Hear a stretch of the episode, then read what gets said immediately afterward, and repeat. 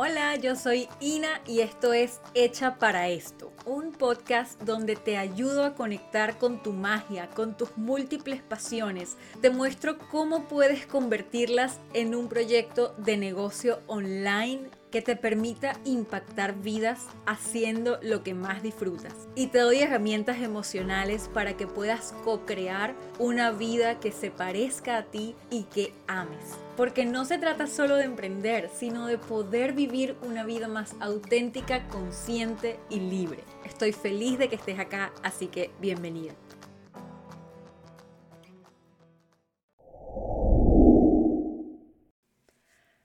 Muchos de ustedes en diferentes oportunidades se me han acercado y me han manifestado ciertas preocupaciones que tienen con respecto a sus familiares, sus amigos, a la hora de ustedes emprender, de llevar a cabo sus proyectos de negocio. Y estos son algunos de los ejemplos que han compartido conmigo. Me han dicho, Vale, Ina, pero ¿cómo, ¿cómo puedo decirle a mi familia que quiero emprender y no dejarme afectar por su opinión o su crítica o sus miedos? Eh, o, por ejemplo, una vez una de mis estudiantes me dijo, eh, Ina, cuando yo le conté a mi mamá que quería hacer esto, que quería hacer este negocio, se preocupó mucho, me dijo que estaba arriesgando demasiado, que estaba loca y yo me llené de mucha inseguridad y a partir de ese momento no le he dedicado tantas ganas como antes porque viene la voz de mi mamá y porque siento, me siento más insegura con respecto a mi idea. Y también está la preocupación de, wow, ¿qué pasa si, o sea, que ahora que estoy emprendiendo, todavía sigo trabajando, tengo muy poco tiempo para dedicarle a mi proyecto de negocio, pero mis amigos y mis familiares siguen esperando de mí que les dedique el mismo tiempo que les dedicaba antes. Pero para poder hacer crecer mi negocio necesito eh, pasar más tiempo yo con mi negocio y por eso tengo menos tiempo para mis amigos y mis familiares. ¿Cómo hago para lidiar con esa situación y poder comunicarles que no voy a estar allí de la misma manera en que solía hacerlo, que no se molesten y que no me afecte si se molestan?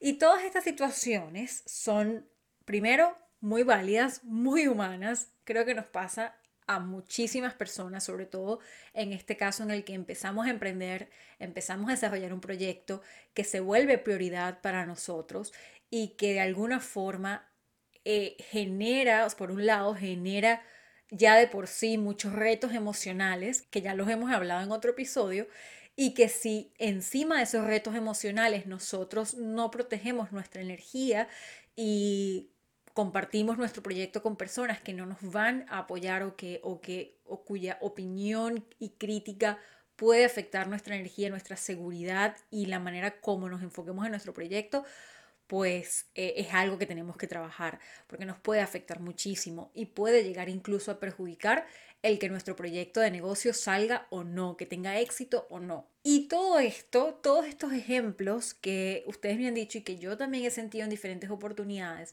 se traduce en un tema que traigo en este episodio, que es el tema de poner límites sanos, de entender cuáles son los límites que necesito poner para proteger mi energía, mi seguridad o mi, mi, sentido de seguridad y mi tiempo con respecto a mi proyecto de negocio. Eso es lo que vamos a estar hablando. Y para eso Traje una entrevista que grabé hace tiempo cuando tuve la oportunidad de conversar con Ana Eisbaum. Ana es psicóloga y psicoterapeuta de adultos, pareja y familia y está especializada en el tema de límites. Y con ella tuve la oportunidad de conversar, esto fue ya hace un tiempo, eh, dentro del proyecto de los 100 días, 100 días mirando para adentro. Em, que hice antes de dedicarme a, a ayudar a emprendedoras, fue mi proyecto para autodescubrirme, para entender qué quería, qué me apasionaba, hacia dónde quería ir, cómo trabajarme, cómo mirarme desde la autocompasión. Trabajé de una manera muy, muy integral lo que era el mirar para adentro, el, el conocerme, el entenderme, el aceptarme y el valorarme como soy. Y eso fue un paso necesario para yo poder estar hoy en donde estoy. Ese proyecto, de hecho, paréntesis, está disponible tanto en Instagram como en YouTube. 100 días mirando para adentro. Es un proyecto de 100 días, obviamente, en donde cada día durante 100 días estuve haciendo un ejercicio de introspección, de autodescubrimiento, de autoconocimiento, en donde trabajamos en sanar nuestra historia, en sanar nuestra niña interna, en hablarnos desde la autocompasión y sobre todo me enfoqué en trabajar lo que era mi relación conmigo misma desde diferentes aspectos, desde mi relación con el cuerpo, mi relación con mis pensamientos, con mis emociones, eh, mi lenguaje, mi diálogo interno, etc. Ese proyecto lo puedes vivir. Yo compartí cada uno de los ejercicios para que ustedes también lo pudieran hacer si lo deseaban. Y está allí disponible totalmente gratis desde mi cuenta de Instagram o desde YouTube. Lo puedes ir haciendo en orden. Dicho esto, cuando yo estaba haciendo ese proyecto, una de las entrevistas que hice fue a Ana Icepoon y hablamos sobre los límites. Y esa es la entrevista que te quiero compartir en este episodio. Te voy a dar paso a la entrevista completa en donde hablamos de límites en general. No está enfocado a límites dentro del emprendimiento, pero antes de hablar de límites dentro del proceso de emprendimiento necesitamos entender lo que yo hablé con Ana, que es el básico de lo básico de lo básico de lo que son los límites. Primero, obviamente, ¿qué son límites? ¿Por qué es importante ponerlos? ¿Cuáles son los malos entendidos que existen alrededor de poner límites y por qué nos da tanto miedo ponerlos? ¿Cómo podemos reconocer los límites que necesitamos poner en nuestra vida? Y cómo prepararnos para comunicar estos límites. Eso fue lo que hablamos dentro de esta conversación. Es una conversación llena de mucha información que te va a ayudar a entender la base de lo que es poner los límites. Y al final del episodio, luego de la conversación, te voy a estar contando, basado en lo conversado con Ana, te voy a estar contando entonces cómo puedes adaptar eso que acabamos de hablar a límites dentro de tu proyecto, límites con respecto a tu emprendimiento. Y te voy a regalar las tres preguntas que necesitas hacerte para comenzar a identificar cuáles son los límites que estás necesitando poner dentro de tu proceso de emprendimiento y de crecimiento de tu proyecto para poder tener una relación sana con él y poder hacerlo crecer dándole tu mayor energía y sintiéndote segura en el camino. Es un súper episodio, así que no hablo más. Te dejo con Ana Icepoon y nuestra conversación maravillosa. Hola Ana, bienvenida. Qué cool tenerte aquí. Igualmente, ¿qué tal? Muy bien, muy bien. Ana, bueno, te estaba contando más o menos ya, pero para poner a las personas en contexto, hemos estado trabajando esta semana los límites saludables, cómo podemos como colocar límites. Para mí eso es un tema fascinante. Yo estoy aprendiendo sobre eso, pero me parece fascinante porque creo que es una de las cosas que más salud mental o paz mental nos puede traer, el, el, colocarnos a nosotros primero, el decir, hasta aquí llego yo, hasta acá llegas tú, esto es lo que puedo ofrecer, hasta aquí puedo ayudar, eso nos, nos protege, nos cuida y creo que límites para mí es, es sinónimo de amor propio. Entonces me encanta que, que, estés aquí, me encantaría que nos contaras un poquito de ti, este, y, bueno, y adentrarnos en, el tema que también sé que te apasiona. Bueno, muchísimas gracias por la invitación. Eh, como tú bien decías ahora, el tema de los límites me apasiona em, porque, bueno, ha tenido un impacto muy grande en mi vida personal y luego conforme he ido, bueno, pues trabajando, pongo un poco en contexto, yo soy psicóloga y psicoterapeuta, llevo en una consulta privada eh, pues unos 10 años, la verdad es que soy muy mala con las fechas, pero 10, 11 años. Y, el tema de los límites, quizás yo creo que es uno de los más transversales, ¿no? O sea, uno de los que de manera más constante, independientemente de cuál sea la, demanda inicial, eh, es una de las cosas más difíciles de hacer y que además más impacto tiene en nuestro bienestar. Entonces, me apasiona porque yo siempre pienso que... Mm, que saber poner límites es una especie como de antibiótico natural, es como, como una barrera de protección natural. Y además hay muchas ideas erróneas con respecto a lo que es poner límites. Tú decías ahora esta, esta idea un poco de ponerse a uno primero. y a mí es verdad que tiene, una, tiene que ver con, ponerse uno primero, con mirarse uno, pero a veces se malentiende eh, poder poner límites con ser egoísta, con ser egocéntrico, con ser borde. En España decimos borde, que a lo mejor es como con ser grosero, con ser desagradable, eh, con ser agresivo. Se confunde mucho esto de poner límites con ser agresivo. Eh, entonces, yo creo que las personas cuando descubren que poner límites no tiene nada que ver con eso, sienten mucho alivio.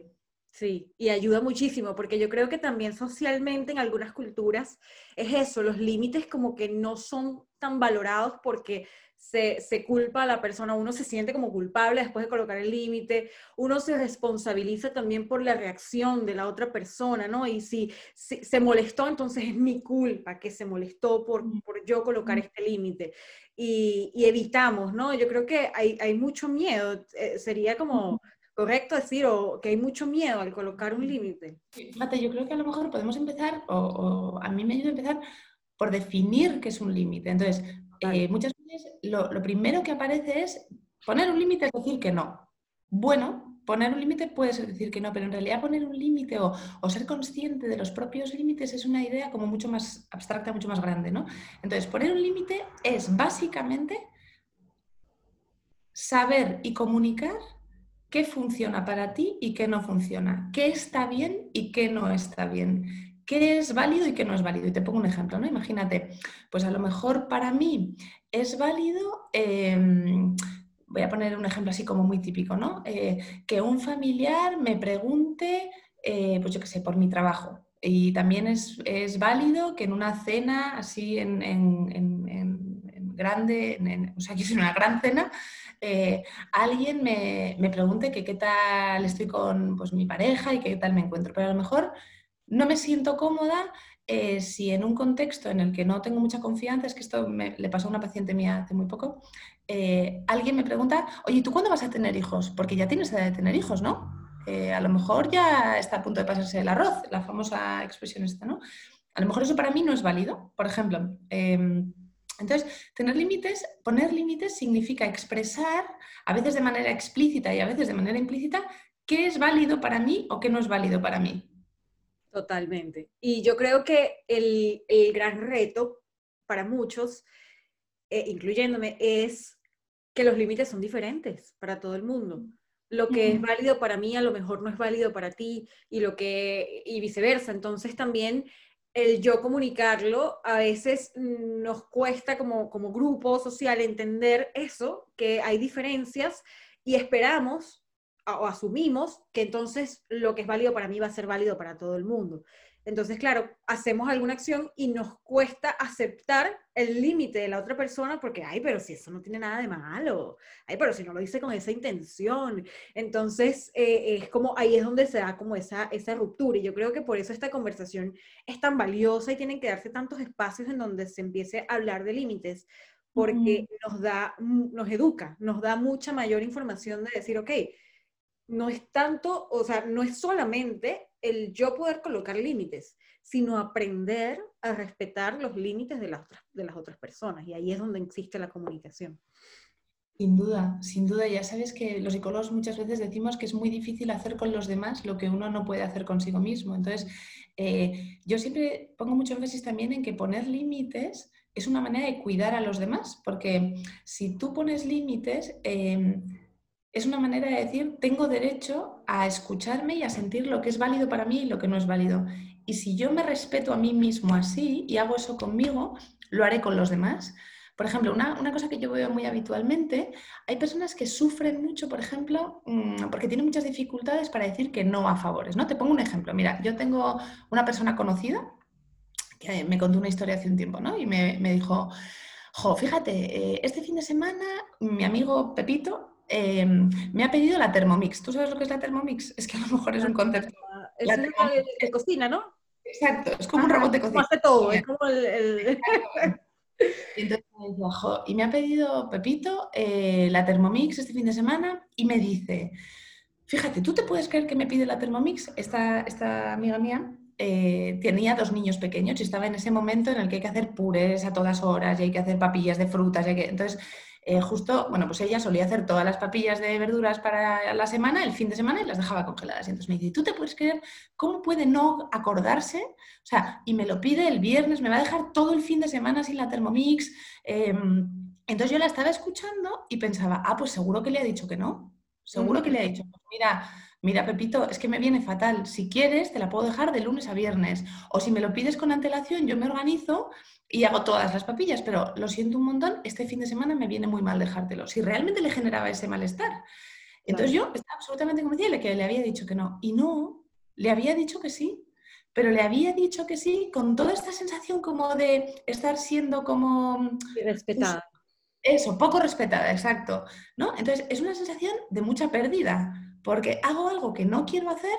¿Por qué? Porque ¿cómo le voy a decir que no? Si le digo que no, no estoy siendo generosa, si le digo que no, no estoy siendo buena amiga, si le digo que no estoy siendo agresiva, estoy siendo borde, estoy siendo, eh, bueno, pues eso, ¿no? Eh, eso no lo hace una buena persona. Entonces, tenemos esta, con, esta idea, independientemente de que dejarle o no la Thermomix en ese momento fuera una buena idea, tenemos esta idea de que si yo digo que no a un requerimiento de otro, cuando puedo hacerlo, o sea, esta cosa de si yo poder dejársela, se la puedo dejar. Em, estoy siendo mala, estoy siendo exacto, que yo puedo decidir hacer ese sacrificio. O sea, lo que no quiero decir es una persona que pone bien los límites no se la deja y una persona que pone mal los límites sí se la deja. No, tú puedes poner bien los límites y libre y tranquilamente decidir que te compensa dejárselo. Pero esta situación de paradoja en la que hago una cosa pero siento otra, eso tiene una serie de consecuencias psicológicas. Y si eso pasa una vez, no pasa nada. Todos nos cogemos el home, me, la han colado, me han hecho el lío y me he quedado sin Thermomix y no pasa nada.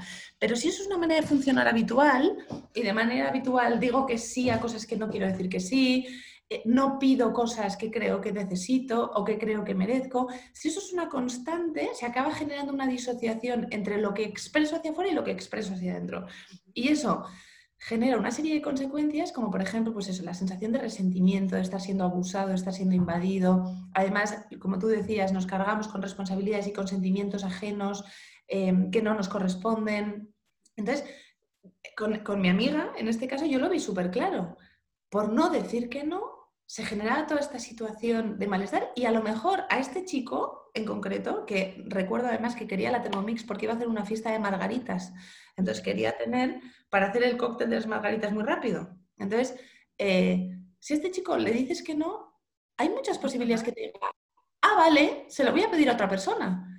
Pero automáticamente a veces cuando tenemos en la identidad metido que mi deber es complacer, mi deber es eh, amoldarme, mi deber es ser, pues eso, generoso, mal entendido generoso, ¿eh? porque se puede ser muy generoso y poner límites, es perfectamente compatible, no hay que elegir. Entonces, eh, tenemos este tipo de situaciones. Totalmente. Y, y me encanta ese ejemplo porque lo hacemos. Yo siento que muchas veces no ponemos el límite porque queremos cuidar la relación, porque queremos que la otra persona no se desconecte de nosotros, no nos rechace, no se vaya y decimos, bueno, mejor digo que sí, aunque me siento mal diciendo que sí, pero cuido la relación. Pero lo que estamos haciendo en el fondo es todo lo contrario, porque entonces yo me quedo con ese malestar, yo me siento irrespetada, se queda allí como esa, esa, esa cosita que no estoy comunicando, esa sensación, juzgo a la otra persona de irrespetuosa, de desconsiderada, en este caso, en este ejemplo, por ejemplo, y luego, o sea, queda, queda como eso allí que no se sana. Entonces mi, mi, percepción de esa persona siempre va a ser esa, entonces ya estoy predispuesta que en un futuro me la va a volver a hacer. Y ese tipo de cosas más bien terminan deteriorando la relación y logramos todo lo contrario de lo que era nuestro objetivo al principio cuando dijimos que sí, aunque queríamos decir que no. En cambio, si decimos que no, eh, bueno, en este caso particular, porque entiendo que límites no es nada más decir que no, pero si en este caso particular decimos lo que estamos realmente sintiendo, colocamos unas condiciones, decimos, mira, sí me funciona, pero de esta otra manera, o, o lo que sea que estemos realmente sintiendo en ese momento, la relación permanece, nos sentimos liberados, nos sentimos respetados, porque no porque la otra persona nos está respetando, sino porque nosotros nos estamos respetando nosotros mismos y nos estamos, estamos comunicando nuestro límite, ¿no? Y yo creo que tocas ahora un punto muy importante, y yo creo que también es como de los pilares como que uno tiene que interiorizar con este tema de poner límites, y es que definir límites no es agredir a nadie. Es decir, em, poner un límite no es agredir, es eh, proteger Y, no me refiero, o sea, no es esta visión un poco como de que tenemos que estar a la defensiva porque vienen los malos a invadirnos, esta cosa como un poco de tú aquí, yo aquí. Es decir, la verdadera empatía, la verdadera generosidad, la, el, verdadero, la verdadera entrega al otro eh, tiene lugar cuando uno de manera libre elige eso. ¿Me explico? Yo creo que, eh, por ejemplo, ¿no? Puede ser mucho más generoso y, ya podemos salir del ejemplo de Thermomix, pero ya como último resquicio lo, cojo.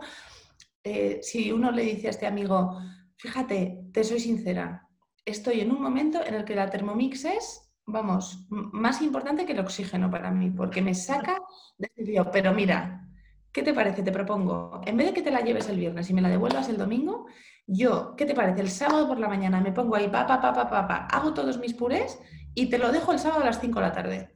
Y que el otro libremente decida si eso le arregla, no le arregla, si lo necesita desde antes. Es decir, cuando uno pone un límite, no está agrediendo a otro, porque si no, eso es tanto como decir, si yo me escucho, estoy agrediendo. Hay que elegir entre escucharme a mí y escuchar al otro. Para, a lo mejor llega un momento en el que si yo estoy tranquila y sé que, o sea, puedo confiar en mí en que me voy a dar mi espacio y que no me voy a dejar tirada, porque de manera constante yo me escucho, escucho a los demás también.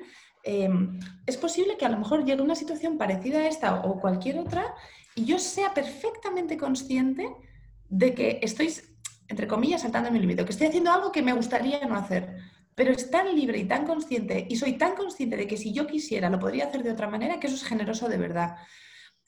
Si yo no puedo decir que no, no estoy diciendo que sí. Si en, si en, mi, si en mi realidad, si en mi manera de funcionar no existe la posibilidad de decir que no, en realidad no estoy diciendo que sí. Si a ti tu jefe te dice, mira, es que te quedas aquí hasta las 4 de la mañana o te despido y te quedas sin trabajo, tú no estás eligiendo quedarte hasta las 4 de la mañana. Claro. ¿Me explico? Claro. Entonces, con uno mismo pasa, igual y estoy de acuerdo contigo.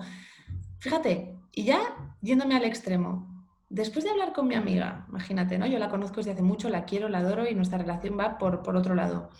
Pero me puede pasar que, que, que, después de escuchar esa reflexión de mi amiga, la próxima vez que yo le quiera pedir un favor a alguien, no se lo voy a pedir a ella, porque no estoy segura de si va a ser sincera conmigo o luego yo voy a ser esa egoísta, abusona, a quien le va a ir a contar a otra persona porque no es capaz de decirme que no. Yo puedo pensar en, gente con la que me relaciono y, puedo pensar en gente a la que no tengo ningún problema en decirle, oye, ¿te importaría de no sé qué? Porque sé que si no, me va a decir que no. De la misma manera que yo a ella le puedo decir que no. Y nuestro vínculo es tan fuerte y hay tanto amor que que yo sé que le puedo decir, mira, Andreina, por favor, eh, ¿podemos cambiar la reunión a no sé cuándo? Si yo confío en que tú vas a ser clara, asertiva, tranquila conmigo me vas a decir que no, te lo voy a pedir sin ningún problema. Si yo creo que va a haber una cosa de te digo que sí, pero luego me enfado, pero te digo que no y te la guardo y entonces me quedo, no me voy a atrever. Y vamos a entrar en esta especie como de teatro mutuo en el que yo no te digo que no a ti, tú no me dices que no a mí y estamos así como de puntillas para no ofendernos. Desde el miedo, relacionándonos desde el miedo y no desde la conexión auténtica y, más fuerte, ¿no?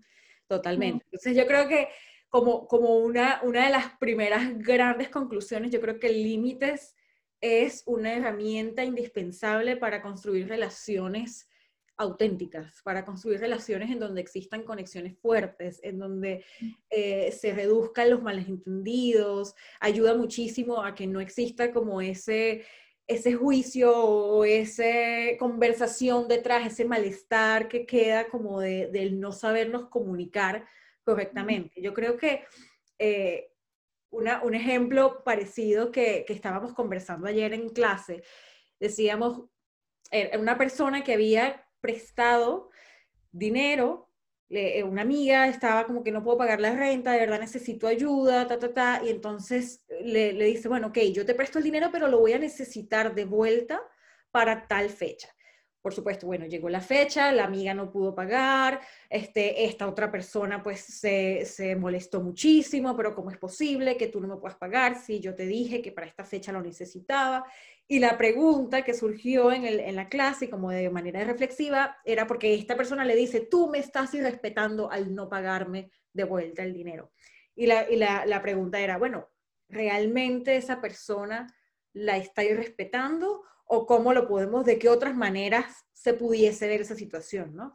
Y bueno, sin entrar en detalles de si la estoy respetando o no, de cómo, es la actitud de la otra persona, yo creo que una de las conclusiones, y, siento que de verdad me hace sentido a mí, es, ok, más allá de lo que la otra persona esté sintiendo o no, hay un límite que yo no estoy colocando allí. Yo estoy decidiendo, yo decidí, o suponiendo que yo soy la persona que presté el dinero, yo decidí que mi bienestar iba a estar de segundo. O sea, mi responsabilidad es cuidar que yo pueda luego pagar la renta y de repente si a mí no me sobra, yo puedo decidir, decir, mira, en este momento lamentablemente no puedo porque este dinero lo tengo comprometido para tal fecha. Mm. Entonces es como, el, el, siempre vemos como que lo que nos está pasando adentro lo está causando algo externo o otra persona, una situación, y nos cuesta quizás un poquito conectar con, ya va, en mí está el poder de tomar una decisión diferente, en mí está la responsabilidad de sentirme diferente y de cuidarme. O sea, yo soy la única persona que tengo el derecho de cuidarme a mí misma. Yo creo que eso es algo espectacular que no nos enseñan a veces. Sí, o sea, yo creo que fíjate, y ese ejemplo yo creo que es muy bueno para también hablar de otra parte, porque efectivamente uno tiene la capacidad y el deber, yo diría, de protegerse, porque si no vamos por la vida colocándole a los demás la obligación de cuidarnos. Y mm. esto, insisto, eh, pero yo creo que a veces cuando se habla de límites hay como mucho miedo a caer, pues eso, ¿no? En una visión como muy individualista, muy de yo conmigo misma y la única que importo soy yo. Y no, y no es exactamente así. Pero sí que es verdad que hay una parte de autoliderazgo o como de auto, o sea, de autoprotección que nos corresponde a nosotros, porque si no vamos a caminar por la vida colocándole a los demás la, obligación de, de protegernos. Pero luego también es verdad que mm, nos puede pasar que pongamos un límite y el de enfrente intente romper nuestro límite. Y yo creo que eso es algo como que hay que contar con ello, ¿no? Una paciente una vez, cuando estábamos trabajando en temas límites, me dijo, Juana, es que lo difícil no es poner un límite, lo difícil es poner muchos límites. Y yo creo que esa es una de las cosas básicas, ¿no? Esto con los niños pequeños se ve mucho. Claro, nadie, todo el mundo asume que si tú le dices a un niño que no haga algo, o, en el momento en el que está aprendiendo a hacer algo, es muy posible, muy fácil que haya que repetírselo 250 millones de veces, ¿no? Es un proceso. Pues a veces con los límites pasa lo mismo. O sea, si tú, yo qué sé, por ejemplo, ¿no? Eh, a lo mejor eh, no quieres una determinada dinámica en tu contexto laboral, pues es muy difícil que tú lo verbalices y lo expreses una vez y todo cambie, porque las personas necesitamos un proceso de adaptación. Entonces, Em, es muy difícil que sea límite. Yo diría que siempre o casi siempre es límites. y, a raíz de eso también yo creo que una pregunta que sale mucho es, Juana, pero venga, perfecto, ya, ya me doy cuenta de que tengo que poner límites, noto que estoy em, saturada o que, o que, no puedo seguir así, o que mis relaciones no son satisfactorias, o que siento que la gente se aprovecha de mí, o, o, bueno, pues que simplemente estoy triste y me doy cuenta de que eso tiene que ver pues eso, con la dificultad para, para poner límites, para hablar, para expresarme. Vale, perfecto, me pongo a ello. Ahora, dime exactamente cómo hacerlo para que nadie se enfade conmigo. ¿Cómo puedo poner un límite sin que los demás se enfaden, sin que, no, sin que a nadie le moleste? ¿Cómo, le digo a este amigo que no le dejo la Thermomix para que no se enfade? ¿O cómo le digo a mi suegra eh, que no le dé chuches a mis hijos sin que se enfade? O sin que se crea que soy una loca de la comida sana o, em, yo qué sé, es que se me ocurren 10 millones. ¿Cómo, em, yo qué sé, cómo expreso eh, que quiero un aumento de sueldo sin que mis compañeros sientan que estoy eh, intentando eh, mm, ganarles o lo que sea, ¿no? ¿Cómo le digo que no al jefe, que no me puedo quedar hasta las seis y media de la tarde como él quiere que yo me quede? Y que le siente mal, ¿no? Bueno, pues yo creo que hay una respuesta súper sencilla, súper, súper sencilla, y es, no depende de ti. Es imposible. Y ahí sí que hay, sí que, yo, esto es lo más difícil, yo creo, porque claro, si empezamos a poner límites y el mundo responde de manera armónica y de repente lo único que me pasa es que me siento mejor, no sería un proceso de aprendizaje, eh, sería algo tan fácil como quitarse una chinita del zapato, ¿no? O sea, yo me paro en un banco, me quito la chinita y de repente digo, ¡Ah! ya no me duele, qué gusto, ¿no? Eh, este no es el caso, ¿Por qué? Pues porque cada uno de nosotros tenemos una historia eh, y la gente que no pone límites o los contextos en los que hay alguien que no está poniendo un límite, entre comillas, son muy cómodos para aquellos que están enfrente.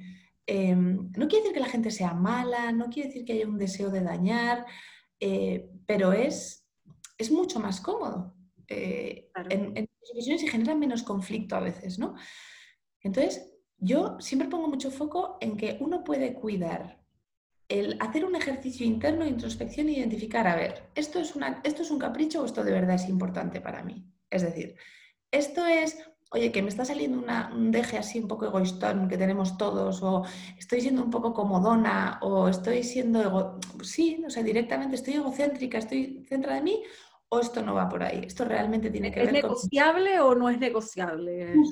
justo, o sea, esto es un venga, Ana, si en realidad tú sabes que podrías hacer esto. Y además es lo justo. Y además, eh, ya está, ya está, lo puedes hacer y es una manera de cuidar al otro, de quererle, de, de... Vale, eso es una cosa. Pero hay cosas que no. Hay cosas que tienen que ver, pues con, es que necesito dormir. Y si necesito dormir, necesito que no haya ruido, porque si no duermo, luego rindo peor y además estoy cansada y además me duele la cabeza y además mi salud empeora. Entonces, necesito dormir. Con lo cual, esto se tiene que cumplir, sí o sí. Entonces uno puede cuidar ese primer momento de discernimiento, que tiene que ver con los valores propios, con, cómo yo quiero relacionarme con los demás, con qué, tipo de rol quiero tener. Eso es una parte. Luego viene la parte de intentar cuidar la forma. Ojo, sin, creerse que hay una manera perfecta, eh, ¿no? Si digo las palabras perfectas con el tono perfecto, en el momento perfecto no se van a enfadar. No es verdad. Puedes encontrar la manera perfecta, el momento perfecto y el tono perfecto y que al otro le siente mal igual, o que le escueza o que le moleste un poco. Entonces, yo creo que cuidar el primer momento de discernimiento, intentar encontrar la mejor forma posible. ¿Y esto, a qué me refiero con esto? Me refiero a la mejor forma puede ser por escrito, puede ser por teléfono, puede ser en persona. Uno elige la mejor manera, cómo me va a salir mejor, cómo creo que lo voy a poder comunicar mejor. Y luego sostener y comprender que a veces em, la persona que tengo enfrente o se va a sorprender porque es la primera vez que le pongo un límite, o es una persona que ella misma no pone límites, con lo cual no se va a llevar bien con los míos. Decíamos antes, lo que yo no soy capaz de hacer conmigo, no lo soy capaz de hacer. Entonces, si yo no sé decir que no a otros, voy a llevar muy mal que me digan que no.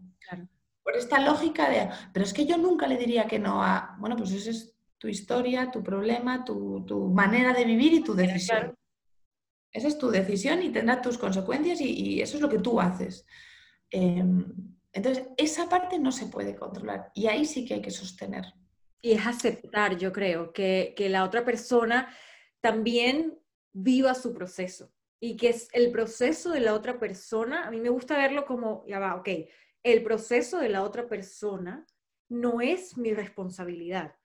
Y claro, yo, como dices tú, yo voy a hacer todo lo posible por colocar mi límite de la manera más respetuosa, tanto conmigo como con la otra persona. No es que voy a salir a agredir, no es que voy a, porque al final ahí no estás colocando un límite, estás reaccionando impulsivamente. Exacto. Pero si la otra persona, con todo y que yo estoy cuidando de esta manera y, y conscientemente estoy decidiendo colocar un límite de una manera lo más saludable que yo pueda en ese momento, con las herramientas que tengo en ese momento, y la otra persona pues eso, reacciona de una manera que no acepta mi límite, mi, yo siento que la manera, porque muchas veces lo que hacemos es, bueno, está bien, y cedemos, y entonces ahí rompemos nuestro propio límite y se hace más difícil el proceso de colocarlo, porque entonces el día de mañana cuando lo volvamos a colocar, esa persona no vivió el proceso, sino que piensa, ok, vuelvo a reaccionar de esta manera y esta persona rompe el límite. O sea, ese límite al final no es, no es de verdad no es un límite de verdad. Entonces, vamos a caer en el mismo roce y se termina generando muchas veces una ruptura. Entonces no cuidamos la relación de la manera en la que quisiéramos porque o no nos sentimos bien y evadimos entonces el contacto con esa persona o evadimos cualquier situación en la que se pueda presentar algo similar o nos llenamos de ira porque entonces esa persona me está respetando y caemos en lo que venimos hablando antes. yo creo que sostener viene de aceptar radicalmente que la otra persona va a vivir un proceso que no podemos predecir y que ese proceso es de la otra persona. Exacto. Y darle espacio a veces también. Darle espacio a que a lo mejor se va a alejar, a lo mejor va a, a preguntarse cosas, a lo mejor no, pero es, es ahí preguntarte, bueno.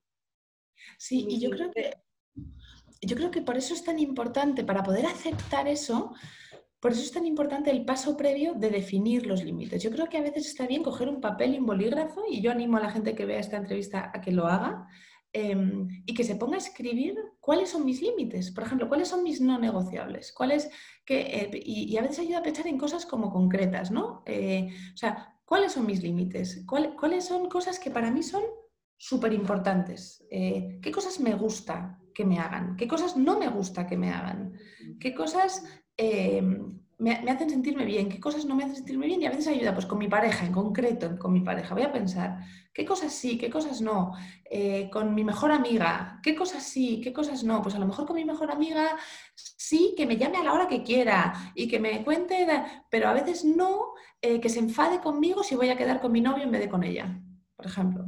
Eso, por ejemplo, no o no que me haga sentir, o que me, o, por ejemplo, ¿no? En el trabajo, sí, eh, tomarme cafés con mis compañeros, bueno, ahora es más difícil, pero, o sea, sí, mantener, pero, por ejemplo, no eh, que me estén cuchicheando durante mm, una hora cada vez que me den sobre no sé quién y me estén poniendo verde a no sé quién y entonces estemos ahí porque fíjate, porque, porque me doy cuenta de que cuando estoy una hora escuchando, pues fíjate Pepita lo que ha hecho y churganito y esto es una injusticia, qué mal, yo me doy cuenta de que sí, que hay parte de eso que lo veo, hay parte de eso que entiendo, pero que eso que me hace mal, que me siento mal. Me gustaría hablar de, de, otras cosas, me gustaría estar en otro, en otro ambiente, en otra eh, pues a lo mejor eso es una cosa que quiero poner un límite, ¿no? O sea, esto me hace mal. Y, yo creo que si nos ponemos un poco en concreto en pensar en, un método, ¿no? Yo creo que a la gente le puede ayudar mucho pensar en, vale, pero ¿cómo lo hago? Eso te iba a preguntar, porque ¿cómo identificamos los límites, ¿no? Si hay, hay algún proceso, hay alguna herramienta, hay algo que podamos empezar a como a preguntarnos, ya ahí más o menos nos diste pistas, ok, vamos por, por áreas, ¿no? Relación de pareja, mi mejor amiga, mis hijos, mis padres. Podemos ir por áreas como para identificarlo mejor.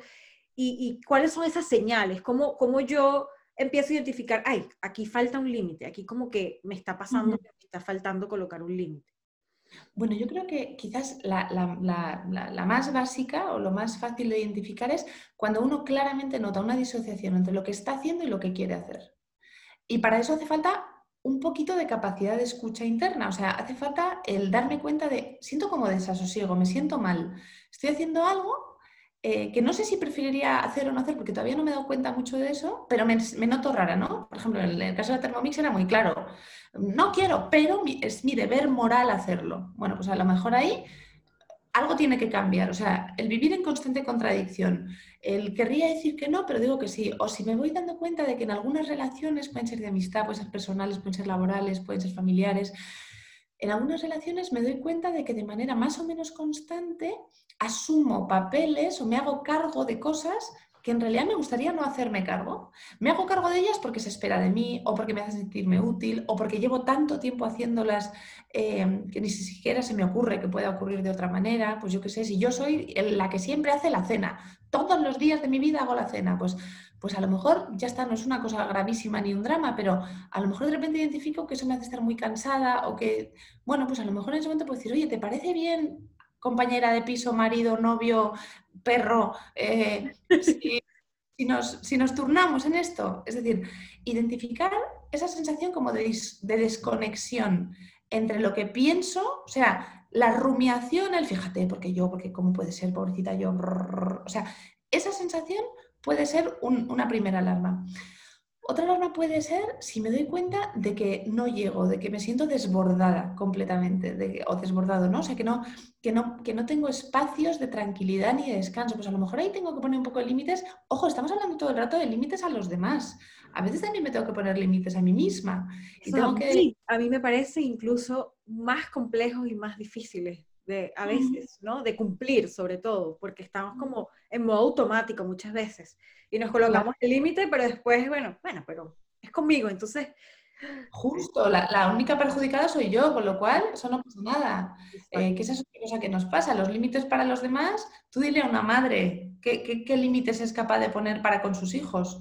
Ahora, pregúntale qué límites es capaz de poner para consigo misma.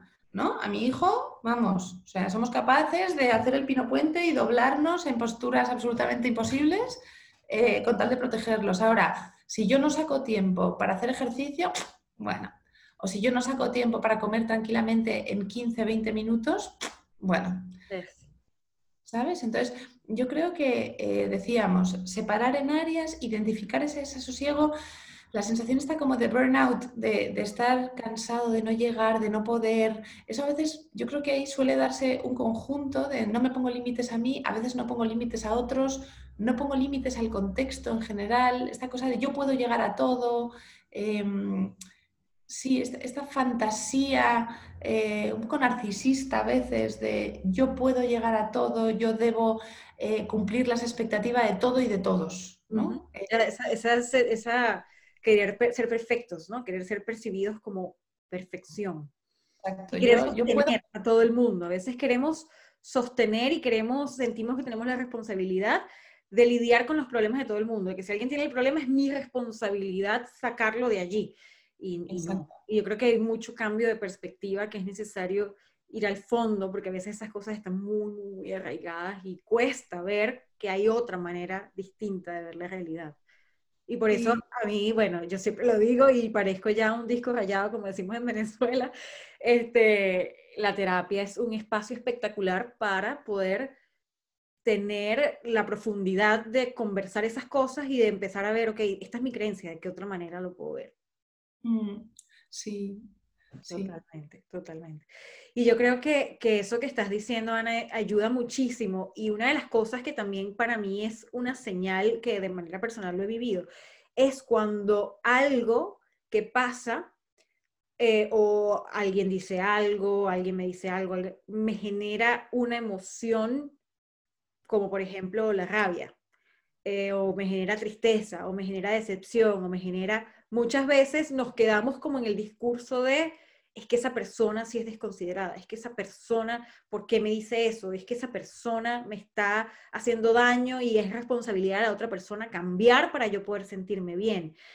Y allí es una señal de que podemos colocar un límite y acordarnos de, ok, si ya esto está pasando repetidas veces y cada vez que pasa a mí se me genera esta emoción, entonces puede ser una señal de que yo necesito colocar un límite. Yo necesito decirle a esa persona, mira, por favor, eh, entiendo que esta es tu manera de comunicarte o entiendo que esta es tu manera de hacer las cosas.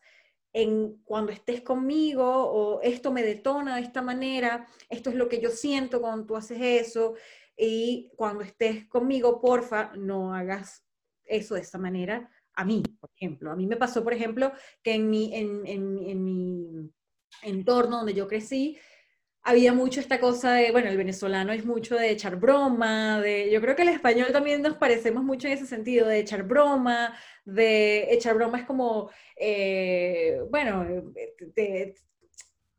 no sé cómo traducirlo, pero como muchas veces cae en la burla, ¿no? O sea, es ese, ay, te digo un chiste, me meto contigo, con, por ejemplo, te digo, ay, estás gorda, pero te lo estoy diciendo echando broma, ese, ese, eh, te lo estoy, ay, no, no es en serio, estoy jugando, ¿sabes? Te lo estoy diciendo. Y muchas veces cae en, en la burla, ¿no? Y la burla es algo que yo me di cuenta de que era parte de mi entorno, y que yo siempre crecí viéndolo como normal, como algo que, bueno, es, es, normal, es parte de cómo se comunica mi familia, es parte del humor, entonces el humor es valorado, era valorado en ese entorno, el humor era, entonces todo el mundo se reía, entonces era parte de lo que era positivo en ese ambiente.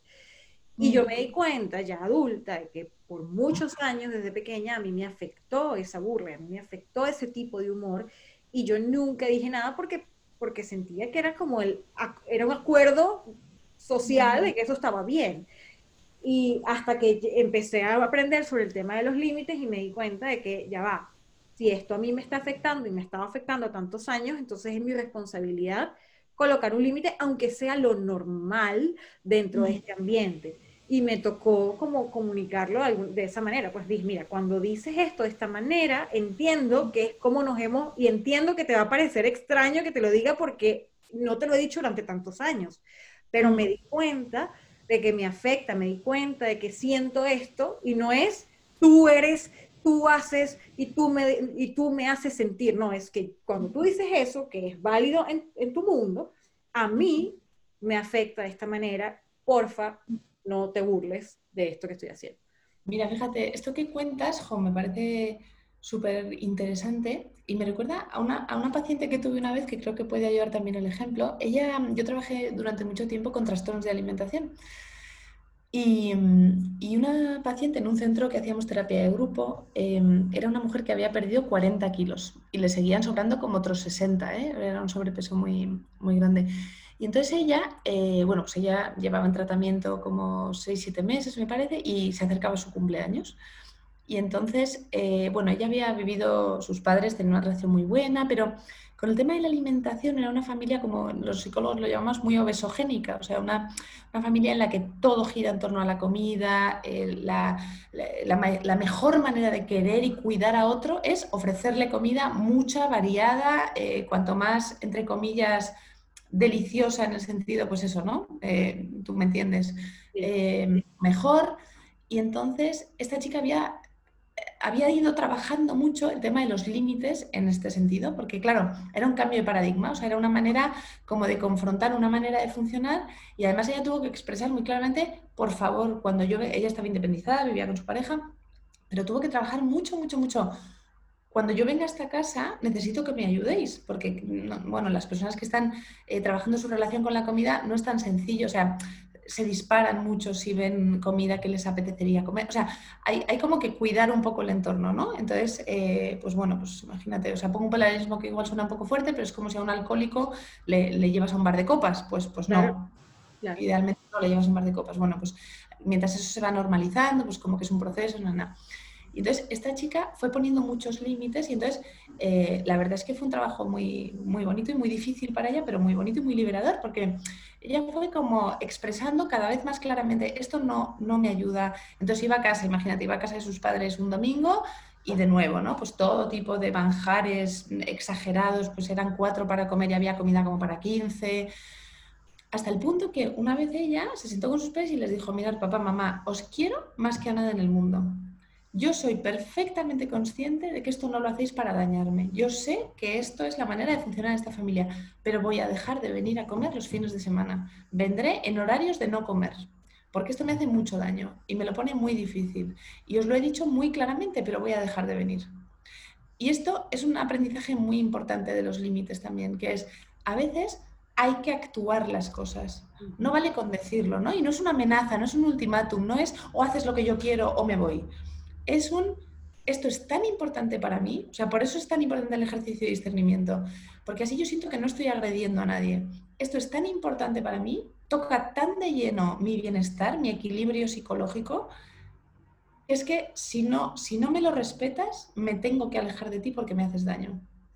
Es decir, si tú estás en el autobús y tienes al lado a uno que está así moviendo la pierna, ¿no? Y te está dando pataditas, si tú le dices, por favor, deja de darme patadas y sigue, lo más probable es que te levantes y te cambies de sitio o que te, o que te alejes de esa situación, ¿no?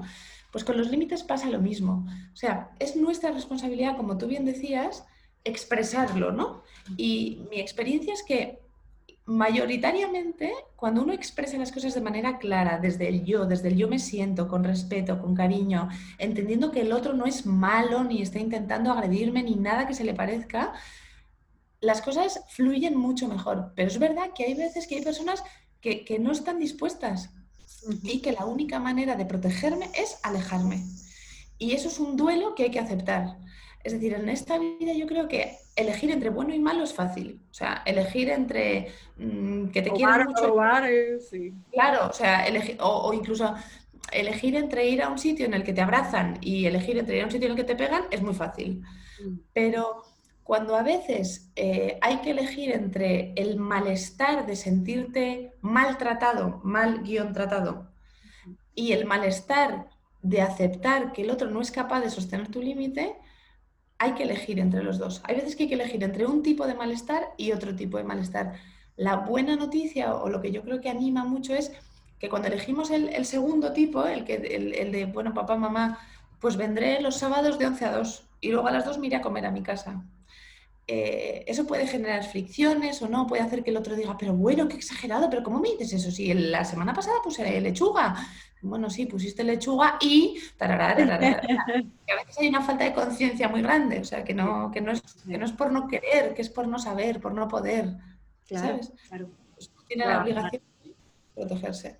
Totalmente. Me ha encantado y siento que, que esto da un cierre perfecto porque nos permite ver con esas herramientas, con ese paso a paso, cómo podemos, y, bueno, es un comienzo, al final esta conversación pudiese ser de cinco horas y quedarnos acá y podemos hablar, a mí me encantaría también, bueno, y, incluso lo abro aquí en un futuro, hablar de asertividad, porque existe una manera de, de comunicar, a veces decimos, bueno, ah, pero si no es agresiva o si no es quedándome callada, ¿Cómo comunico? ¿Cómo hago eso? Y bueno, y, eso se puede aprender y en este momento no, no, no podemos adentrarnos en eso porque es otro tema, pero entender que se puede aprender, se puede trabajar y sí se puede colocar límites de, de manera saludable. Y mil, mil, mil gracias por todo lo que has compartido. Siento que ha sido espectacular y con una cantidad de ejemplos que creo que se hace muy sencillo ver cómo en la práctica funciona y creo que es lo más valioso. Muchísimas gracias. Yo también he disfrutado un montón. Me parece una chulada el proyecto que estás, que estás llevando a cabo. Seguro estás ayudando a un montón de gente. O sea que, jo, enhorabuena, ¿eh? realmente, porque no me parece nada sencillo hacerlo de una manera tan asequible, tan clara, tan, tan practicable. Así que genial, genial. Soy un súper fan tuya. Gracias, Ana. No se vayan, no se vayan, todavía estamos aquí.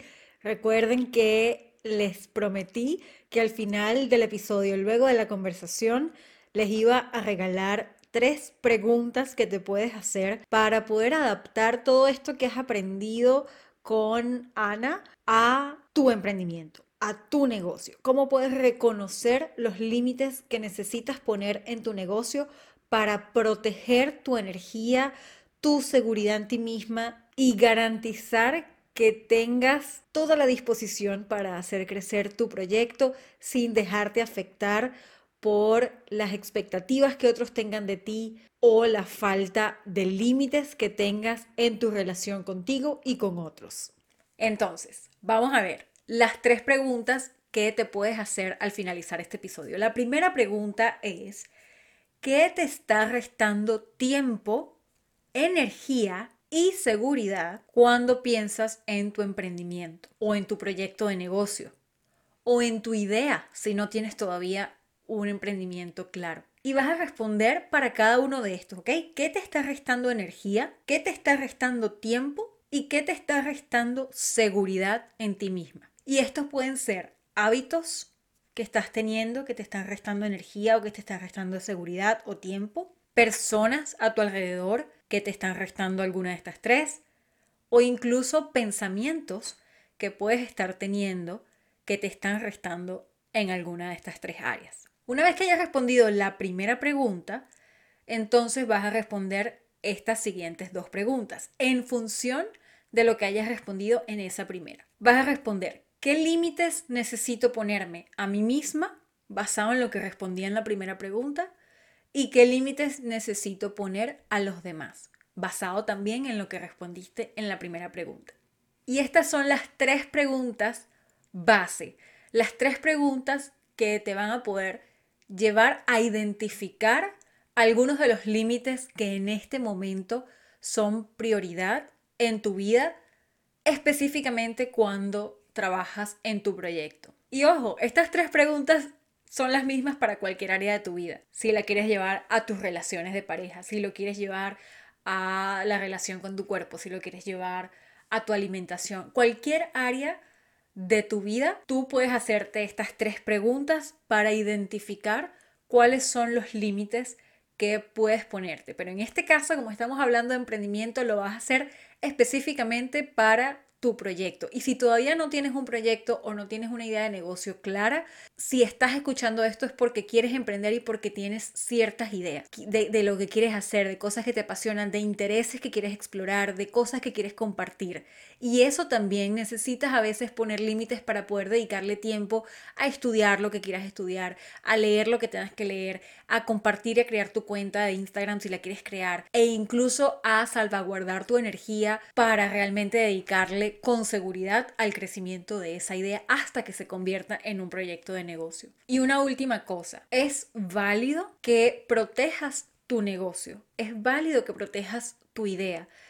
Es válido que tú digas, no voy a compartir esta idea con X persona, sea padre, madre, abuela, tía, prima, amiga, hasta que yo sienta seguridad en este ámbito, en este ámbito, en este ámbito. Hasta que yo tenga cubierto esto, esto, esto. Hasta que yo haya trabajado en que su opinión, su posible opinión, que todavía no la sé porque no se lo he dicho, pero su posible opinión, si es negativa, no me afecte.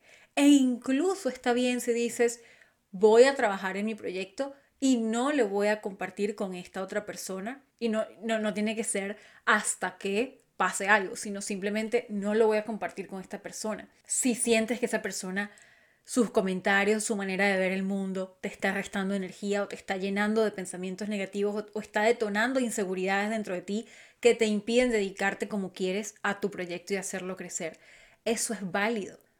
Es válido decirle a amigos, a familiares, en este momento mi prioridad es dedicarme a mi proyecto y eso me va a restar tiempo por lo que no voy a poder cumplir con o no voy a poder estar para ti o estar allí como solía estarlo. Es válido decir que no para darle prioridad a tu proyecto. Y hacer el ejercicio de estas tres preguntas sé que te va a ayudar muchísimo comenzar a identificar cuáles son esos límites que estás necesitando para poder proteger el éxito de tu proyecto y tu bienestar en el camino a desarrollarlo. Gracias por haberte quedado hasta acá, gracias por escuchar cada semana. Si tienes alguna duda o quieres comentarme qué te pareció el episodio o si te ayudó, ya sabes que estoy a un simple mensaje directo en Instagram. Escríbeme que me va a encantar leerte y conversar contigo. Les mando un abrazo y nos escuchamos la próxima semana. Chao, chao.